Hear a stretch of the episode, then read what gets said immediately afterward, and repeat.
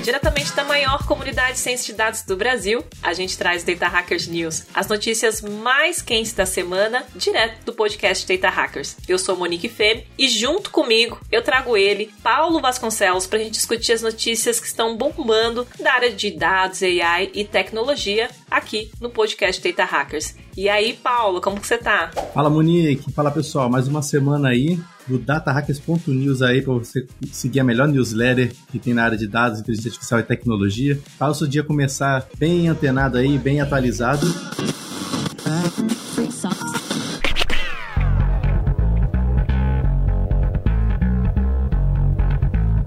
Já vamos começar com uma notícia que foi quente semana passada, que foi a Neuralink, né? Anunciando, o Elon Musk anunciou ali, né, que fez o primeiro implante de chip em cérebro humano, né? Pela primeira vez ali eles alcançam esse, esse feito ali, né? Exatamente. E a gente chegou também a anunciar isso lá no ano passado, porque eles têm ali uma projeção de quantos chips eles vão implantar aí na cabeça da galera. E isso aconteceu aí pela primeira vez no domingo e o paciente ali diz que está se recuperando bem, né? E a gente recebeu essa notícia através ali do próprio Elon Musk numa postagem do X, né? Que é o antigo Twitter, né? Eu ainda tenho a minha, né? Se eu chamo Twitter, se chamo X, né? Mas vocês já sabem da onde que veio. E a empresa está desenvolvendo ali esse implante cerebral, que é o, o, o Neuralink, né? Que visa também ajudar pacientes ali com paralisia grave e também é, controlar ali tecnologias externas usando os sinais neurais. Então, deu muito que falar, né, Paulo, sobre esse implante, como seria, e eu tô curiosa para saber também qual sua percepção sobre esse feito unânime, né? Pois é, assim, a gente anunciou várias vezes aqui ao longo do ano passado, né, em algumas etapas desse processo todo, dessa novela, né, por assim dizer. Exato. Desde a aprovação desde do FDA, né, que é meio como se a Anvisa dos Estados Unidos, né, onde para aprovar a, o início dos testes humanos, Achei até que foi rápido, sabe, Monigo? Achei que ia demorar bem mais tempo, assim, entre essa aprovação e o começo dos testes. É, fiquei triste, assim, porque o anúncio, ele realmente foi só um tweet ali, até onde eu sei, né, do Elon Musk. Quem sabe que o cara é meio doidão, ele dá uma inflada meio nas coisas, assim. Exato. Mas, tipo, quando você tem um feito desse, né, cara, cara, você tem que fazer um palanque mostrando o cara lá, usando a, a mostrando ali a abrangência da tecnologia. A gente sabe que isso não é um, não é um produto para pessoa para qualquer pessoa, né? Tipo assim, que vai fazer uso desse do, do chip ali ah, no, no, cérebro, igual você falou, primeiro deve beneficiar muito pessoas que têm algum tipo de, de paralisia, algum tipo de algum tipo de deficiência ou, ou coisa do tipo. Mas é muito legal, né, tu ver esse tipo de avanço tecnológico sendo feito, né? E, ô Monique, eles não são os únicos aí que estão nessa briga também, né? Então, é um oceano azul que o, a Neuralink tá, tem pouca gente fazendo isso, mas já tem alguns competidores ali de olho nesse tipo de tecnologia também, né? e acho que vai ser legal para trazer mais competitividade para o mercado. Mas a gente já vê ali que tem alguns, alguns concorrentes que estão começando a utilizar dessa mesma, mesma tecnologia, mesmo plano de começar testes com humanos, né? Uma delas é a Paradromic ali, né? Eu particularmente ouvi falar pela primeira vez dessa empresa nessa notícia que anunciou ali o lançamento. Mas é assim, é muito bom você a gente tá vendo esse tipo de avanço, né? Vamos ver o que, vai, que vai evoluir a partir daí. Exatamente. Eu confesso que é meio assustador, mas já era algo que a gente já previa em algum momento, né? A gente que assistia ali naqueles filmes mais antigos e tudo mais, ou até algumas séries ali que que tem. Tem até uma que é da Apple, que se chama Ruptura. Ruptura, já falar. É, não sei se você já assistiu, vale muito a pena ver, né? E a gente acompanha aí para ver se deu certo, se não deu. E realmente, né, Paulo? Poderia ter sido algo assim, um evento, né? Não, tem que ser com luzes, firula, lasers, um anúncio desse, cara. é isso mesmo, vamos acompanhar. Boa.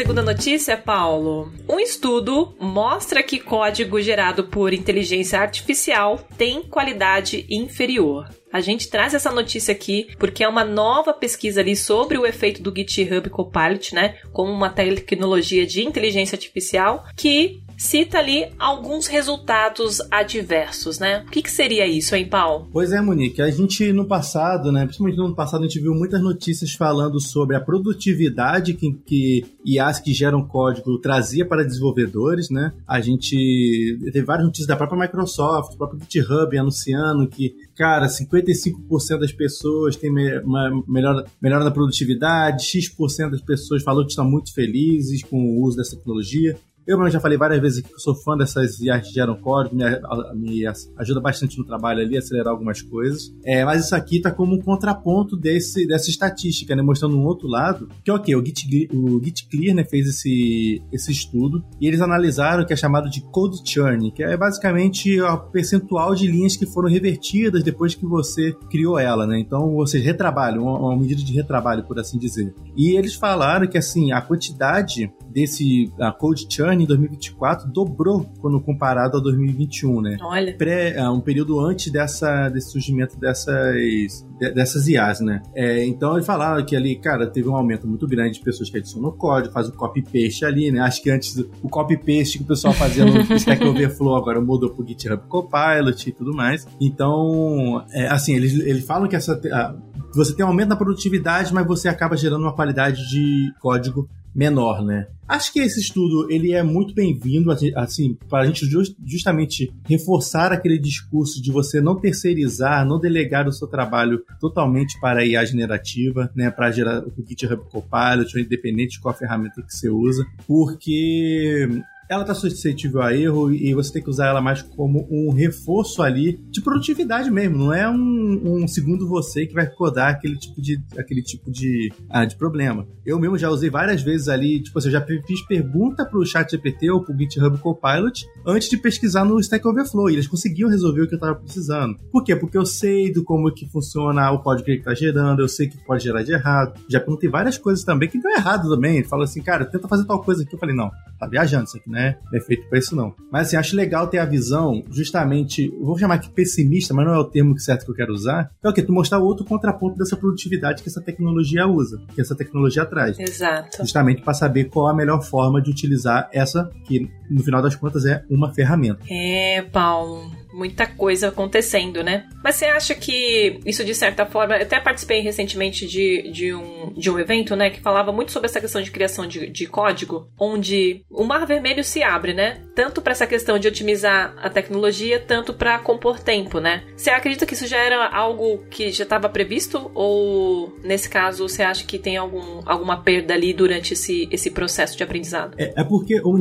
você, você tem essa mesma visão que eu, que assim, você mensurar produtividade é uma coisa altamente difícil de você mensurar, né? É. Tipo, não necessariamente você fazer alguma coisa rápido quer dizer que você tá fazendo ela bem, né? Ah, isso aqui pode ser um bom proxy, talvez, de você fazer essa análise, né? Tipo, tá beleza, muita gente tá fazendo código mais rápido, mas o código tá ruim, a gente tem que tá. Você vai ter que refazer esse código, o code review ali que você faz, ele piora muito. Então, assim, é, é um. Não era o efeito que eu queria ver, mas assim, a gente imaginava que isso iria, poderia acontecer, né? Em algum momento. Então, pessoal, façam um bom uso responsável aí dessas tecnologias usem sim Copilot, o Chat GPT, mas saibam que o humano ali no, no, nesse fluxo de trabalho é muito importante ainda. Na verdade, não é muito importante, ele é essencial para que você não tenha problema no futuro aí. Exatamente.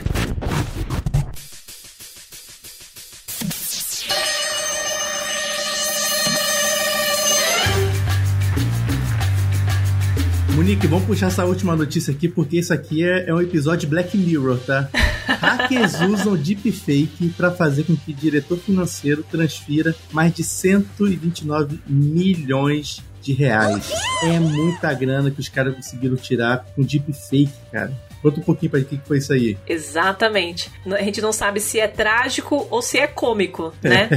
Mas os golpistas ali simularam uma videoconferência ali com a participação do diretor financeiro da empresa uhum. e de outros colaboradores que, na verdade, não eram pessoas de carne e osso, né? Uhum, era uma gangue. E aí, só que ninguém da chamada de vídeo era real, né? Porque tem, tem ali o único corpo presente ali era o próprio diretor financeiro né? E houve essa transferência ali num total de 15 transferências para cinco contas bancárias de Hong Kong. Cara. A gente que vem falando aqui sobre as questões relacionadas a deepfake e tudo mais, a gente já começa a ficar com medo aí do que pode acontecer. Será que você é real, hein, Paulo? Será que eu tô te vendo aqui? Não é você? Pode ser um avatar, hein? Pois é, fica aí no ar aí, pessoal. Esse, né? Se é alguém, um IA que tá falando com vocês, às vezes eu tô lá nas, nas Bahamas tomando água de coco lá. Nem sei se tá inverno, tá verão. Mas. Mas é insano, né? Tipo, esse tipo de caso, cara.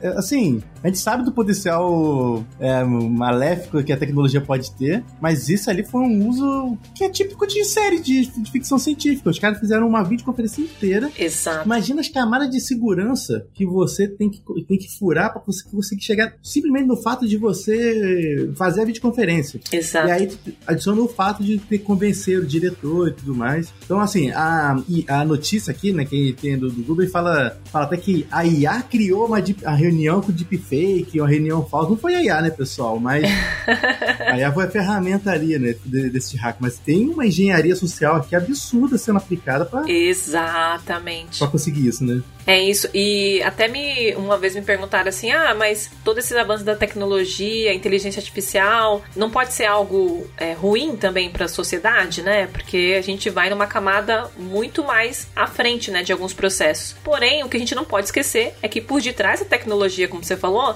existe uma decisão humana, né? Uhum. Então, quem arquitetou tudo isso, obviamente tinha um foco ali, né? Essa essa engenharia né, social, enfim, de, de ter essa, essa frente. Uma coisa que eu venho percebendo ali nas, pró nas próprias redes sociais, acho que é a nova trend, né? São a galera aí do digital fazendo os vídeos também, né? De que. É, não sei se você já viu, né? Fazendo aqueles vídeos em que elas não estão ali, né? Ah, sim. Sobem ali com uma inteligência artificial e aí começa um vídeo e a, a famosa frase, né? O que vocês estão vendo não sou eu, né? É uma inteligência artificial e tudo mais. Exatamente. E a gente começa a ter essa, essa questão de saber se realmente é um humano ou se realmente é, é uma inteligência por detrás daquela tecnologia, né? Com certeza, com certeza. É, realmente a gente tem que haver um trabalho de educação muito forte para pessoas poderem identificar isso. Né? Eu fico muito preocupado com, com os velhos, com as pessoas que têm pouca instrução, né? com pessoas que têm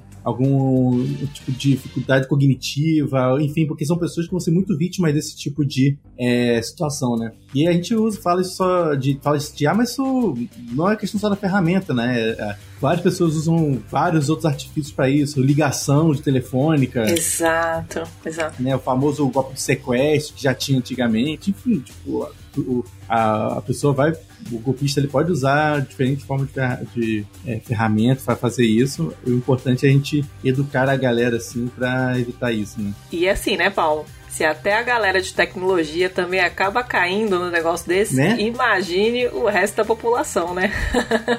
Diretor financeiro, filho, não foi um funcionário qualquer assim, né? Na empresa. Ah, rapaz, até fiquei muito impressionado. Que é, teoricamente, a pessoa que passa por um regime de compliance, de. de né?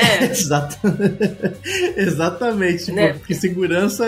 Exato. É o, a pessoa que tá mais instruída e leva em segurança da empresa foi o que foi de brado ali, né? E é engraçado porque eu trabalhei durante um, um, bom tempo dentro da área financeira e a gente tem até uma questão assim, acho que deve ter mudado muito, mas dependendo da sua posição, até uma questão de relacionamento mesmo com outras pessoas, enfim. Uhum. Você pode perceber que a galera do financeiro sempre são os excluídos do almoço, assim, eles têm um grupinho entre eles, mas por conta disso mesmo, né? Por conta de questões ali que possam né, ter. Eh, são as pessoas do dinheiro, né? Exato. Mas vamos ver o que vai acontecer aí. Vamos ver, vamos ver.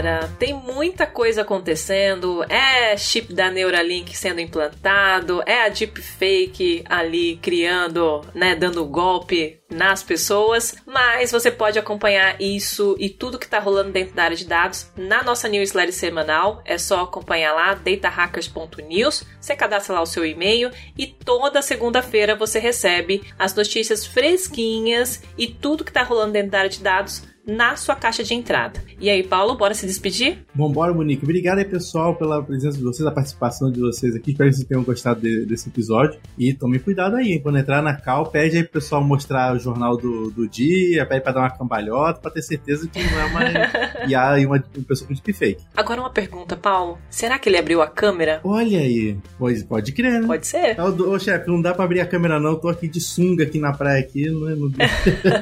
Transfere aí pra 15 contas aqui um valor aqui. é verdade, é verdade. Mas é isso, galera. Semana que vem tem muito mais. Tchau, tchau. Valeu.